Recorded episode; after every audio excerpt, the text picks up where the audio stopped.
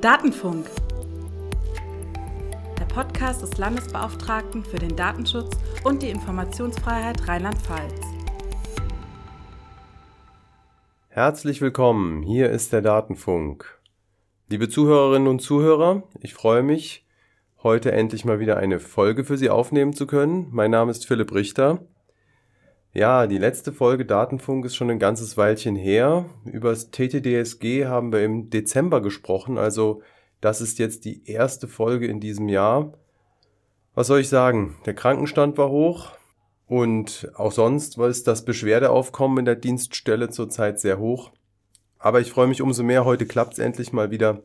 Wir haben heute mal Zeit und auch ein spannendes Thema gefunden.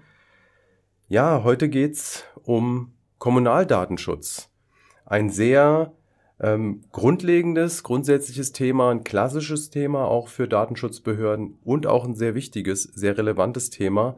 Zum einen für Bürgerinnen und Bürger, ja, also damit kommt man wirklich im Alltag in Berührung, ob man jetzt zur Meldebehörde muss oder ob man einen Bauantrag stellt, ob man sein Kfz zulässt.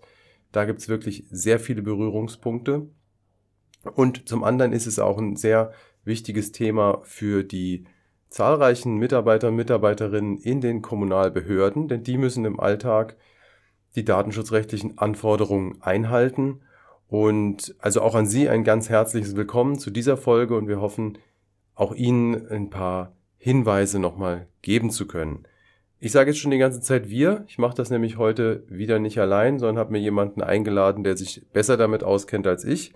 Und das ist in diesem Fall Gerd Fischer aus unserem Bereich Datenschutz 2, öffentliche Verwaltung, kommunales Daseinsvorsorge. Gerd, schön, dass du da bist. Willkommen. Hallo Philipp und ein Hallo auch an die zahlreichen Zuhörerinnen und Zuhörer. Schön, dass ich heute an dem Datenschutz-Podcast teilnehmen kann. Ja, ich freue mich auch. Gerd, wärst du so nett, ein kleines bisschen was zu deinem Hintergrund zu erzählen? Das machen wir immer, um auch die Behörde ein bisschen vorzustellen. Und du bist ja jetzt nicht nur im Datenschutz, sondern eben auch in der Kommunalverwaltung schwer vorbelastet. Ja, genau. Also im Gegensatz zu vielen anderen Kollegen hier beim LFDI bin ich kein Jurist, sondern ich bin klassischer Verwaltungsbeamter. Das heißt, ich habe einen Vorbereitungsdienst absolviert bei einer oberen Landesbehörde. Das ist ein duales Studium mit einem Praxisteil in der Ausbildungsbehörde und in einer Gastausbildungsbehörde. Und hinzu kommt noch ein Studium an der Hochschule für öffentliche Verwaltung. Nach dem Ausbildungsende bin ich dann in die Kommunalverwaltung gewechselt. Ich war 21 Jahre lang bei einer der größten Verbandsgemeinden in Rheinland-Pfalz tätig und habe dort zahlreiche Gebiete kennengelernt. Also es fing an mit Sozialhilfe, Sachbearbeitung. Ich war noch für die betreuende Grundschule zuständig. Später habe ich die Presse- und Öffentlichkeitsarbeit der Verbandsgemeinde betreut. Tourismusförderung, Breitbandausbau, Personalsachbearbeitung und auch Teile der Finanzplanung habe ich übernommen. Da erkennt man auch schon mal die große Bandbreite der kommunalen Verwaltung und äh, man sieht, dass es nicht nur auf ein bestimmtes Thema beschränkt ist. Dann kam irgendwann der 25. Mai 2018 und die DSGVO trat in Kraft und meine Chefin kam auf mich zu und hat gesagt, hätten Sie nicht Lust, Datenschutzbeauftragter für unsere Arztgemeinden zu werden? Zu werden. Bis dahin hatte ich relativ wenig Berührungspunkte mit dem Datenschutz. Ich glaube, das ging vor Inkrafttreten der DSGVO vielen Leuten so und konnte mit dem Thema nicht allzu viel anfangen. Ich habe dann trotzdem Ja gesagt und habe dann festgestellt, dass das Thema doch sehr facettenreich ist und es mir großen Spaß macht, mich mit datenschutzrechtlichen Fragen zu befassen. Tja, und ähm, ich habe dann in der Folge viele Fortbildungsveranstaltungen besucht und irgendwann gesehen, dass beim LFDI eine Stelle ausgeschrieben war. Da habe ich mich beworben und bin froh, dass es geklappt hat. Ja, hat geklappt und war ein großer Gewinn für uns auf jeden Fall. Ja, 21 Jahre Erfahrung in der Verwaltung, das muss man erstmal mitbringen und dann auch noch in dieser, in dieser Breite. Sie sehen also, ich habe den richtigen Experten heute ins Studio eingeladen. Prima, danke Gerd. Bevor wir jetzt ins Thema einsteigen, würde ich ganz gern noch das machen, was wir seit einigen Folgen tun, nämlich unser Gewinnspiel spielen. Very Important Data Protection Person, VIDPP. Sie bekommen gleich den biografischen Text wieder vorgelesen. Ich bitte den Gerd Fischer darum, den vorzulesen, bitte ich immer die Studiogäste darum. Und Sie dürfen dann raten, um welche Person es sich handelt. Ja, und ähm, zu gewinnen gibt es wieder eine unserer Datenschutz- äh, Datenfunktassen, eine unserer sehr beliebten Datenfunktassen, die inzwischen in vielen Büros äh, auf den Schreibtischen stehen oder in den Teeküchen. Von Wien bis Berlin darf ich anmerken inzwischen, ja, was äh, unsere Gewinner äh, angeht. Gerd, dann darf ich dich bitten, einmal den Text vorzulesen. Unsere heutige wichtige Datenschutzpersönlichkeit ist wirklich einer der ganz frühen Datenschützer in Deutschland. Er verfasste das erste Datenschutzgesetz der Welt und er wurde in Deutschland sogar schon als Vater des Datenschutzes oder Professor Datenschutz bezeichnet. Und das, obwohl er doch den Begriff Datenschutz gar nicht leiden mag. Denn dieser lasse nicht erkennen, was denn der eigentliche Gegenstand dieser Rechtsmaterie sei. Nämlich nicht der Schutz der Daten, sondern der Schutz der Menschen sowie der Respekt vor ihren Grundrechten in einer Gesellschaft, in der die Informationstechnologie mehr und mehr die Möglichkeit zur Instrumentalisierung dieser Menschen bietet. Geboren wurde der Mann, der sich diese grundlegenden Gedanken zum Datenschutz gemacht hat, 1934 in Athen. In den frühen 50er Jahren kamen er und sein Bruder aber nach Frankfurt, um zu studieren.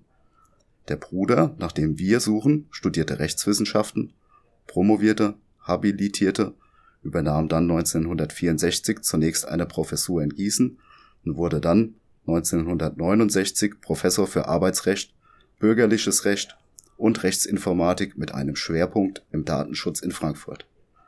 Der andere Bruder wurde übrigens auch zunächst als Juraprofessor in Deutschland tätig, ebenfalls in Gießen. Er wechselte später jedoch an eine griechische Universität in Athen und wurde in den 90er Jahren Ministerpräsident Griechenlands.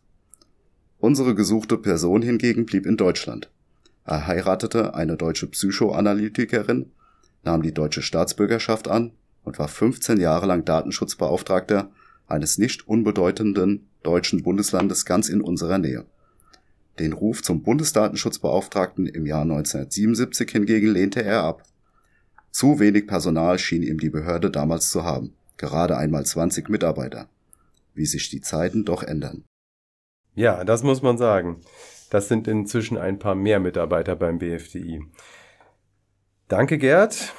Ja, Falls Sie die Antwort wissen, schicken Sie bitte eine E-Mail an poststelle.datenschutz.rlp.de, wie immer. Denken Sie daran, Ihre Adresse brauche ich in der ersten E-Mail noch nicht. Die bekommen, die brauche ich erst dann, wenn ich Ihnen geschrieben habe, jawohl, Sie waren der oder die Erste mit der richtigen Antwort und Sie haben gewonnen. Übrigens, falls Sie jetzt denken, oh, schon wieder ein Mann, wir haben bisher nur Männer gehabt bei diesen VIDPPs, keine Sorge, noch ein wenig Geduld. Ich habe schon ein paar Damen auf der Liste. Äh, die gibt es. Da gibt es wirklich einige und die kommen auch in der Zukunft. So, dann nähern wir uns mal dem Thema Kommunaldatenschutz. Gerd, die Struktur der Kommunalverwaltung in Rheinland-Pfalz ist ja schon ein bisschen eine besondere. Das gibt's nicht in jedem Bundesland so. Da musste ich mich auch ein bisschen dran gewöhnen, als ich hier in den Dienst eingetreten bin. Würdest du uns das mal ein bisschen erklären? Dann sieht man auch gleich, wo sind eigentlich die, die Berührungsfelder für die Bürger und ja, um welche Themen geht's? Und daraus folgt ja auch so ein bisschen, welche personenbezogenen Daten können denn betroffen sein? Ja, sehr gerne. Also die Kommunalstruktur in Rheinland-Pfalz, die ist sehr heterogen und hat in der Tat einige Besonderheiten aufzuweisen, die anderen Bundesländern so nicht gibt. In der obersten Ebene haben wir 24 Landkreise. Die erfüllen zunächst die Aufgaben für ihre kreisangehörigen Kommunen. Das sind Aufgaben, für die es sich nicht lohnen würde oder für die es nicht zweckmäßig wäre, die auf der untersten kommunalen Ebene zu erledigen. Das ist in der Regel die Sozialhilfe, die Jugendhilfe, die Abfallentsorgung oder wo man das ganz deutlich sieht, auch die Kfz-Zulassung. Stellen Sie sich nur mal vor, jeder Ort hätte ein eigenes Kfz-Kennzeichen. Man könnte das ja noch weniger zuordnen, als man es jetzt manchmal schon kann. Innerhalb der Landkreise gibt es Verbandsgemeinden, das sind 129 an der Zahl. Das ist diese Besonderheit, die es so im Grunde nur in Rheinland-Pfalz gibt, 18 Mal noch in Sachsen-Anhalt und nur einmal in Brandenburg. Das ist eine Verwaltungseinheit, die gebildet wird aus gleichartigen Gemeinden. Die Verbandsgemeinde hat einen hauptamtlichen Bürgermeister und eine Verwaltung. Eigene Aufgaben hat sie nur sehr wenige, die sind sehr begrenzt. Dazu gehört zum Beispiel das äh, Feuerwehrwesen, die Verwaltung der Grundschulen, die Wasserver- und Entsorgung. Innerhalb der Verbandsgemeinden gibt es dann Ortsgemeinden. Die haben auch einen eigenen Bürgermeister, der aber im Gegensatz zu dem Bürgermeister bei der Verbandsgemeinde ehrenamtlich tätig ist. Die Ortsgemeinde wiederum hat keine eigene Verwaltung, weil, das habe ich ja gerade gesagt, das erledigt die Verbandsgemeinde.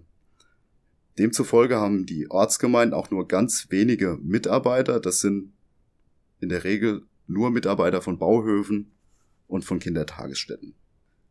Innerhalb des Landkreises gibt es neben den Verbandsgemeinden und den Ortsgemeinden aber auch verbandsfreie Gemeinden und Städte.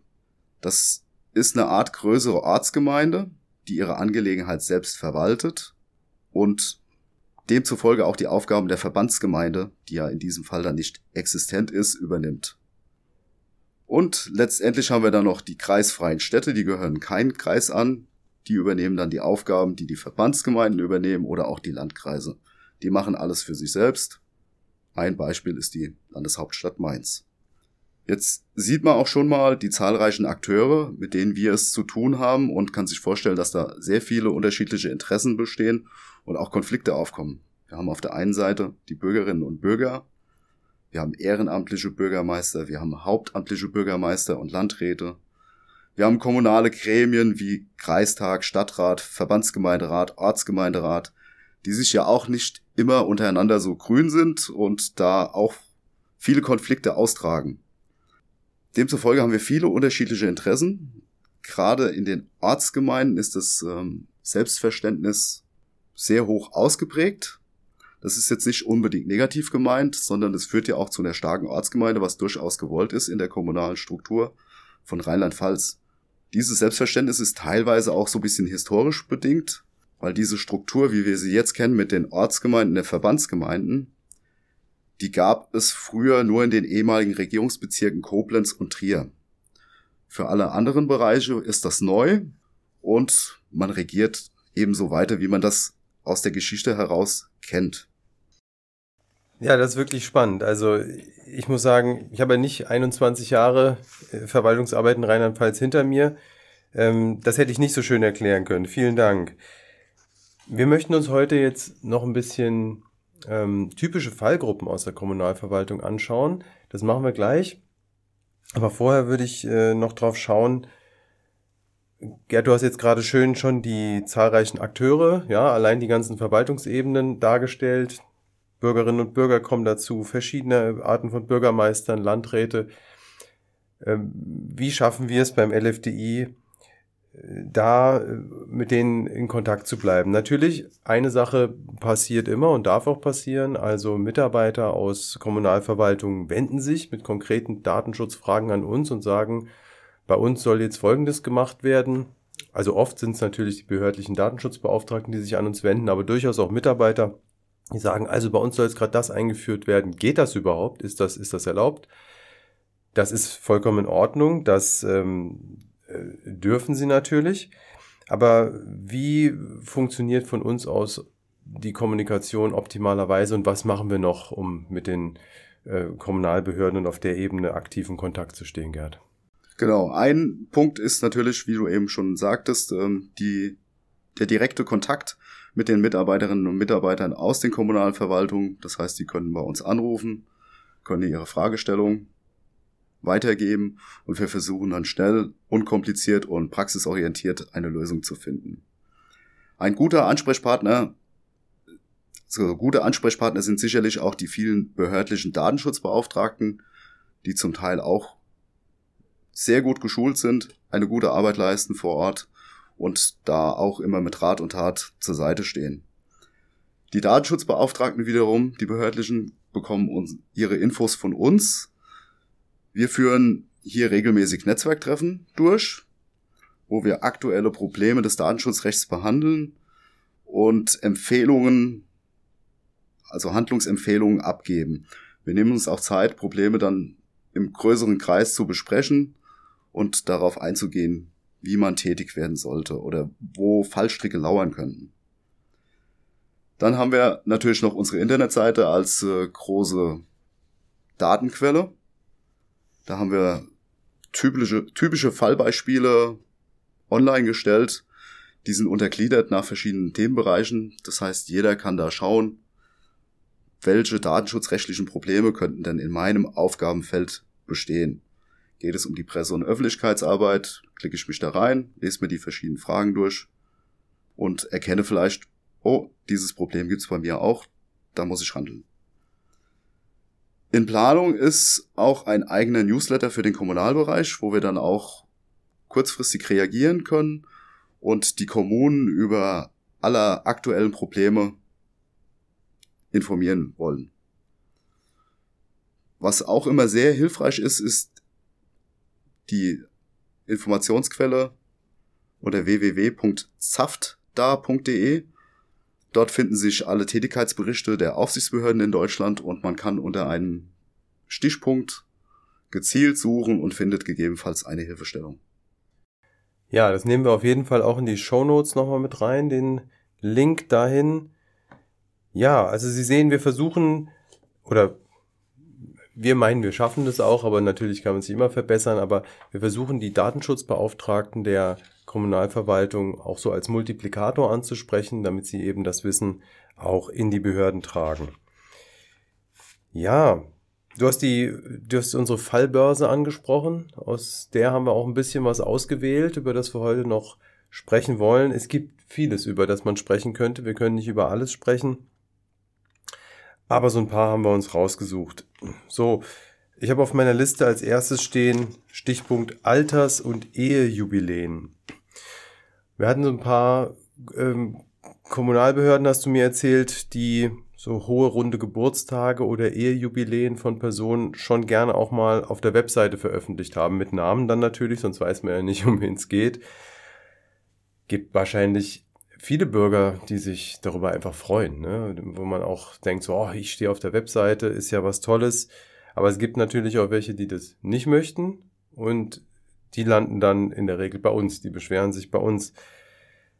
Gerd, können wir vielleicht erstmal klären, woher kommen die Daten in dem Fall eigentlich? Darf die Gemeinde sich die holen und zu diesem Zweck dann auf die Webseite stellen oder? Ja, genau. Also es gibt ja diesen Spruch, der heißt, alt ist man erst, wenn der Bürgermeister zum Gratulieren kommt. und ähm, da fragt man sich natürlich, woher weiß der Bürgermeister denn, wie alt ich bin? Und bin ich überhaupt schon alt?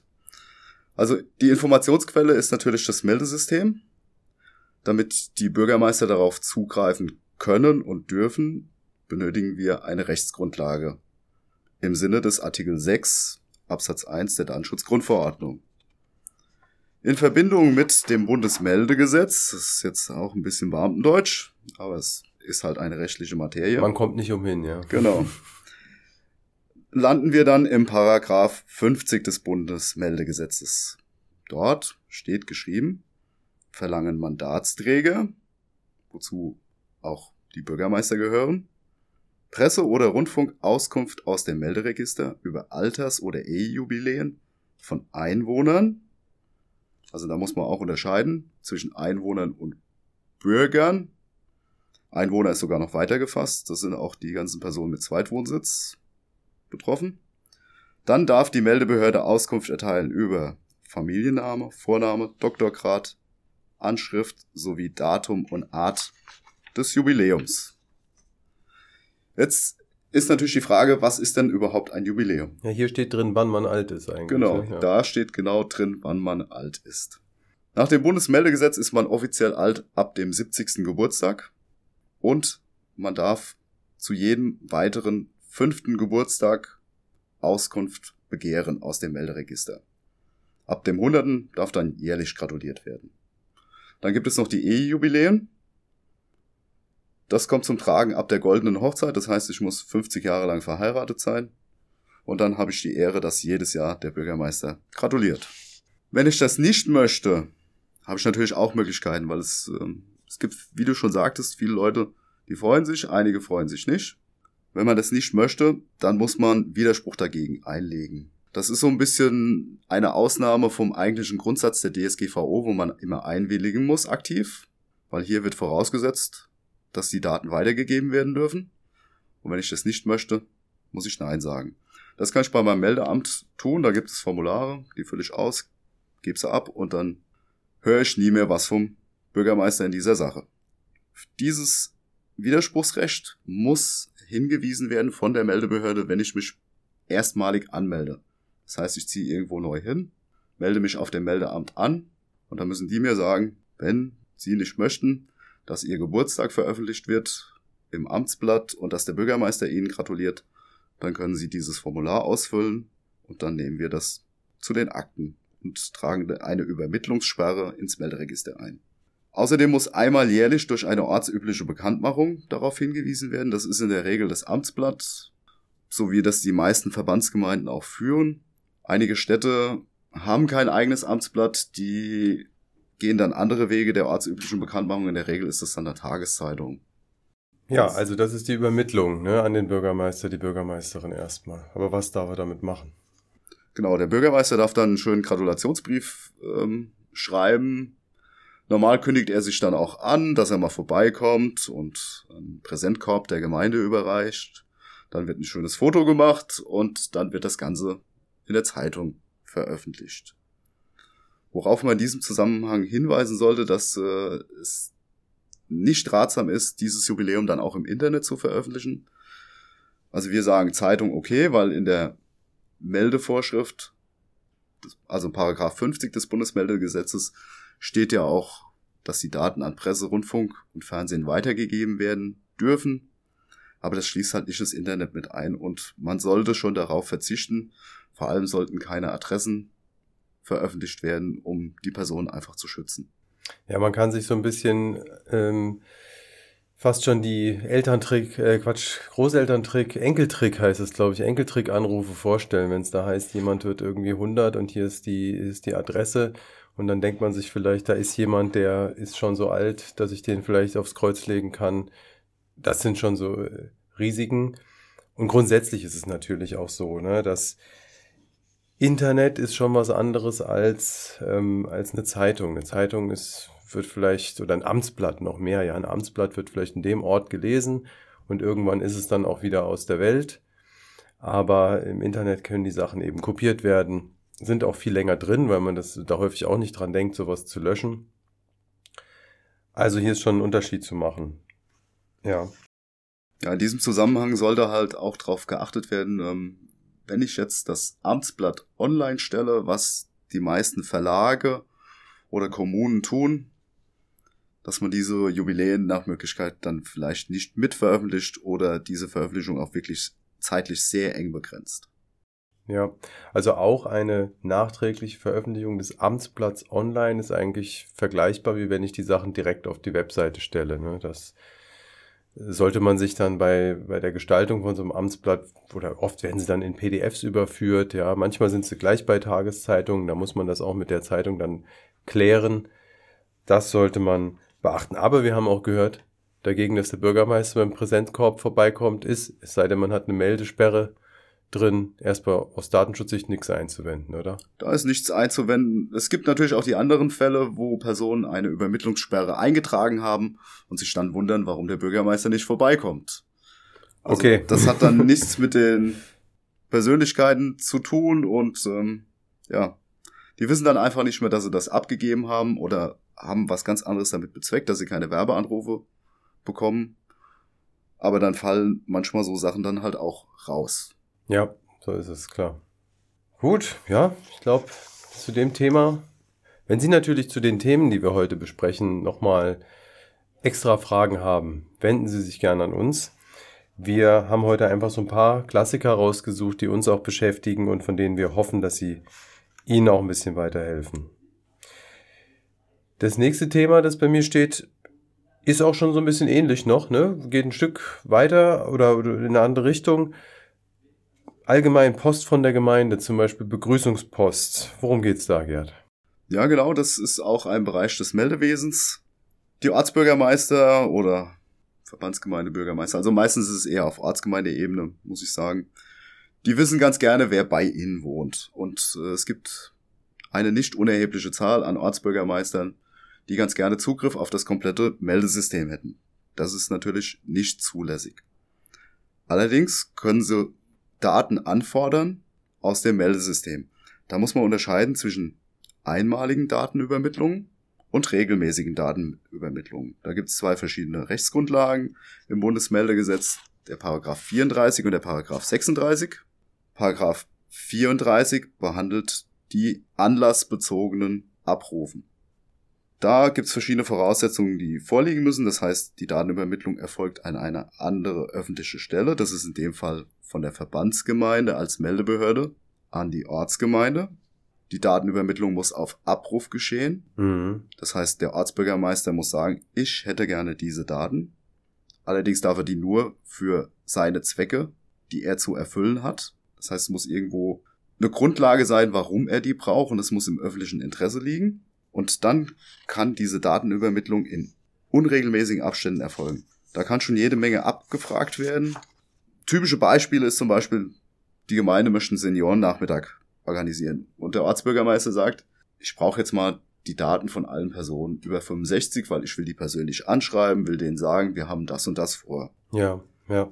Oder es ist eine Ferienbetreuung geplant und er fragt beim Meldeamt an, welche Kinder sind denn aktuell in der Schule, in der Grundschule.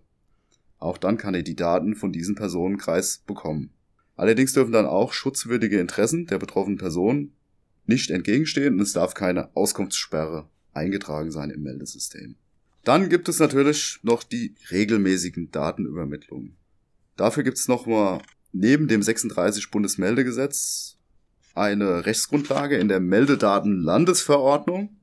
Und da darf die Gemeinde zur Erfüllung ihrer Aufgaben aus Anlass der Anmeldung eines Einwohners oder einer Einwohnerin bestimmte Daten erhalten.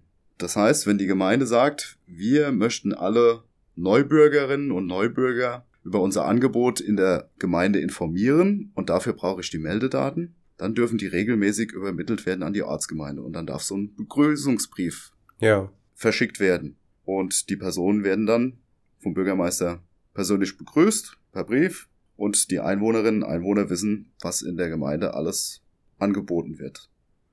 Nicht zulässig ist es bei Wegzügen, das heißt, es ist tatsächlich nur bei Zuzügen. Das heißt, der Ortsbürgermeister bekommt dann auch nur, die Person X ist zugezogen, weiß aber nicht, dass die Person Y weggezogen ist.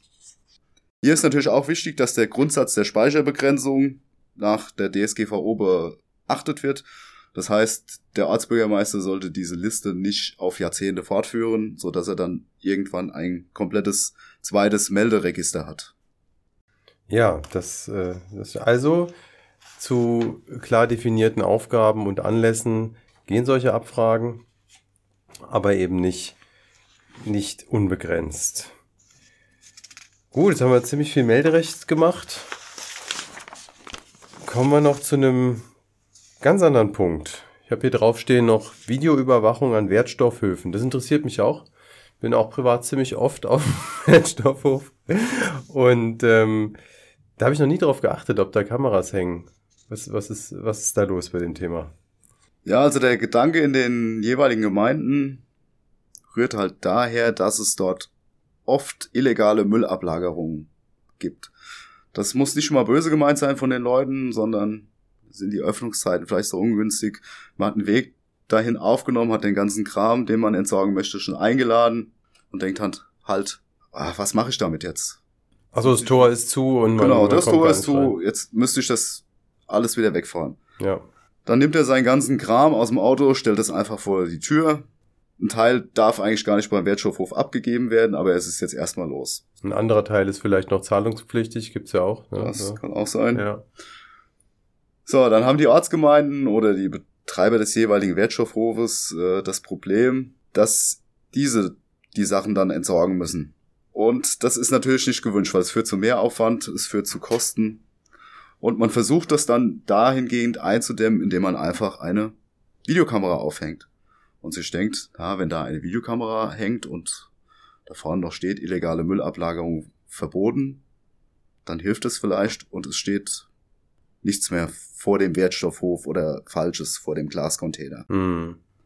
Da muss man natürlich sagen, dass, dass eine Kamera, die greift schon ziemlich ins Persönlichkeitsrecht ein. Man bedenke nur mal, man hat einen, zum Beispiel einen Alkoholiker, der hier seine Flaschen am Altglascontainer entsorgt und der möchte nicht unbedingt dann aufgenommen werden.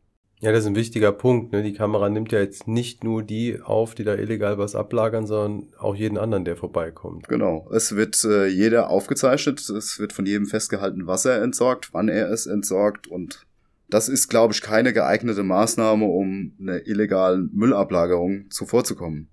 Da sollte man überlegen, ob man das nicht anderweitig äh, eindämmen kann.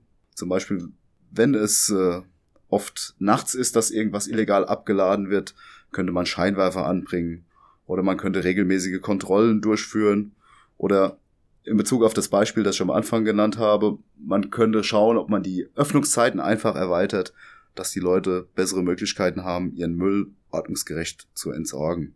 Hinweisschilder könnten auch noch so eine Möglichkeit sein, wo genau draufsteht, was entsorgt werden darf und was nicht. Und dann könnte man diesem Problem auch ohne Videoüberwachung Herr werden. Jetzt gibt es manche schlaue Ortsbürgermeisterinnen und Ortsbürgermeister, die sagen, ich hänge einfach eine Attrappe auf. Das schreckt ab, aber ich, ja. zeichne, ich zeichne nichts auf. Demzufolge findet auch keine Datenverarbeitung statt. Das ist im privaten Bereich durchaus zutreffend, aber im Bereich des Landesdatenschutzgesetzes, in dem wir uns hier bewegen, gibt es spezielle Regelungen für die Videoüberwachung durch öffentliche Stellen. Und da ist ganz klar geregelt, dass es keine grundlegenden Unterschiede gibt, ob das jetzt eine echte Kamera ist oder eine Attrappe. In der Folge darf ich eine Attrappe nur dann aufhängen, wenn ich auch eine echte Kamera aufhängen dürfte. Ja, man kann an der Stelle vielleicht noch versuchen zu erklären, warum wird da eine Attrappe sozusagen gleich behandelt. Man könnte ja echt sagen, ich werde nicht aufgenommen, die erzeugt ja halt den Eindruck, dass man, das soll sie auch, ne, dass man aufgenommen wird und erzeugt dadurch eben auch das Gefühl von beobachtet sein. Ja, das ist so eine bei der Videoüberwachung so ein allgemeines Thema. Ähm, Kameraattrappen, man sagt eben, die greifen eigentlich fast genauso in die Persönlichkeitsrechte ein, weil dieser Überwachungseffekt, dieser Überwachungsdruck zustande kommt. Ja. Genau, besonders bedenklich ist halt, äh, wenn eine staatliche Stelle eine Kameraüberwachung, Videoüberwachung macht oder zumindest dem Anschein nach durchführt, das hat nochmal einen ganz anderen Charakter, als wenn jetzt der Nachbar einfach eine Kamera an seinem Hauseingang hängen hat. Ja. Ein Thema haben wir noch. Hinweisgeber bei Anzeigen und Einwendungen in der Bauleitplanung steht hier als Stichpunkte. Bei dem ersten geht es doch so um Verkehrsordnungswidrigkeiten zum Beispiel. Ne? Also jemand jemand zeigt mich an, weil ich zu nah am Zebrastreifen parke oder sowas und die Ordnungsbehörde teilt mir jetzt mit, der Herr Müller war der Zeuge, der hat sie angezeigt und Herr Müller ist halt mein Nachbar. Viertelstunde später stehe ich schimpfend bei ihm auf der Fußmatte und halte ihm das vor. Ja, also das wäre so ein Beispiel. Ein weiteres Beispiel ist natürlich äh, Hundekot. Ja.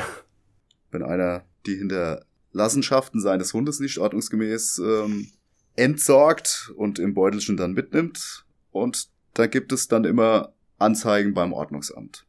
Ich kann mich noch gut dran erinnern an meine Ausbildungszeit, da stand dann immer im Bescheid drin, Zeuge Herr Müller. So, dann wusste derjenige, der den Brief bekommen hat, aha, der hat mich wieder angeschwärzt. Ja. Das gibt vielleicht dann auch so einen Ping-Pong-Effekt, kommt dann zu Nachbarschaftsstreitigkeiten, was ja nicht unbedingt sein muss. Also grundsätzlich ist die Identität von Hinweisgebern und Informanten daher vertraulich zu behandeln. Und es ist auch nicht notwendig, dass der Name genannt wird. Also man kann genauso gut schreiben, einfach nur Hinweisen aus der Bevölkerung. Der Name darf nur dann genannt werden, wenn der Hinweisgeber ausdrücklich damit einverstanden ist. Das heißt, wenn der Nachbar sagt, der Müller, der kann ruhig wissen, dass ich das war. Ja, und dann darf der Name natürlich weitergegeben werden. Oder der Name darf auch weitergegeben werden, wenn man annimmt oder wenn ziemlich deutlich ist, dass es sich um eine Verleumdung handelt. Das heißt, der Nachbar schwärzt den Müller jedes Mal an und will ihn schlecht machen, obwohl der Müller gar nichts gemacht hat. Und das geht so weit, dass es große Kreise zieht und der Müller dadurch in seiner Achtung in der Gemeinde gesunken ist. Auch dann könnte man in Betracht ziehen, dass die Daten weitergegeben werden, damit der Müller sich auch ordnungsgemäß wehren kann. Okay, ich habe noch die Bauleitplanung angesprochen. Wollen wir dazu noch kurz was sagen? Einwendung in der Bauleitplanung ist ein verwandtes Thema, ne? Genau, auch bei der Bauleitplanung, da haben die ähm, Bürgerinnen und Bürger, die werden ja in die Planung mit einbezogen, die haben die Möglichkeit, sich zu äußern und Bedenken geltend zu machen. Gegenüber der Behörde ist der Name natürlich bekannt, aber wenn dann eine öffentliche Auslegung erfolgt oder das Thema behandelt wird im Rat, dann ist es nicht notwendig, dass der Name des Hinweisgebers, also der Einwenders in dem Fall, genannt wird. Weil gerade so innerhalb von einer kleinen Kommune kommt es dann leicht zu Streitigkeiten und äh, die stören dann einfach den Ortsfrieden und auch das Persönlichkeitsrecht des jeweiligen Einwenders. Von daher auch da sollte man auf die Nennung des Namens verzichten. Das hat dann auch immer so ein bisschen Ketteneffekte, ne? Wenn man dann äh, so Namen von Hinweisgebern in Ratssitzungen nennt, kann es sein, dass das als im Protokoll der Ratssitzung im Amtsblatt landet und das Amtsblatt landet nachher wieder als PDF im Internet. Ne? So Fälle habe ich schon zumindest gesehen. Ja, die Fälle gibt es und dann kann man über Jahre hinweg äh, nachvollziehen, ähm, dass immer wieder derselbe irgendwelche Einwendungen eingebracht hat, ob das jetzt berechtigt ist oder nicht aber es besteht natürlich die Gefahr, dass derjenige dann als Querulant dargestellt wird. Ja. Obwohl es vielleicht gar nicht ist. Ja. Schön. Also das sollten mal so ein paar Beispiele aus unserer umfangreichen Fallbörse zum Kommunaldatenschutz sein. Es gibt viele weitere, über die man noch reden könnte. Aber ich glaube, für heute lassen wir es dabei bewenden. Gerd, erstmal ganz vielen Dank an dich für die Hinweise zum Kommunaldatenschutz. Freue mich sehr, dass du dabei warst. Ja, vielen Dank, dass ich dabei sein durfte. Das hat Spaß gemacht. Und vielleicht gibt sich ja irgendwann mal die Möglichkeit zu einer Fortsetzung. Mit Sicherheit. Ja, und dann würde ich sagen, sage ich das, was ich jedes Mal sage. Falls Sie Hinweise zum Programm haben, Wünsche, Anregungen, wenden Sie sich gern an die Poststelle at datenschutz.rlp.de Weitere Hinweise und Informationen zum Datenschutz und zur Informationsfreiheit finden Sie natürlich auf unserer Webseite www.datenschutz.rlp.de. Ich hoffe, dass mir jetzt wieder öfter gelingt, eine Folge aufzunehmen. Der Jahresanfang war ein bisschen mau, aber ich freue mich sehr, dass es heute wieder geklappt hat. Hören Sie also auch auf jeden Fall beim nächsten Mal wieder rein beim Datenfunk.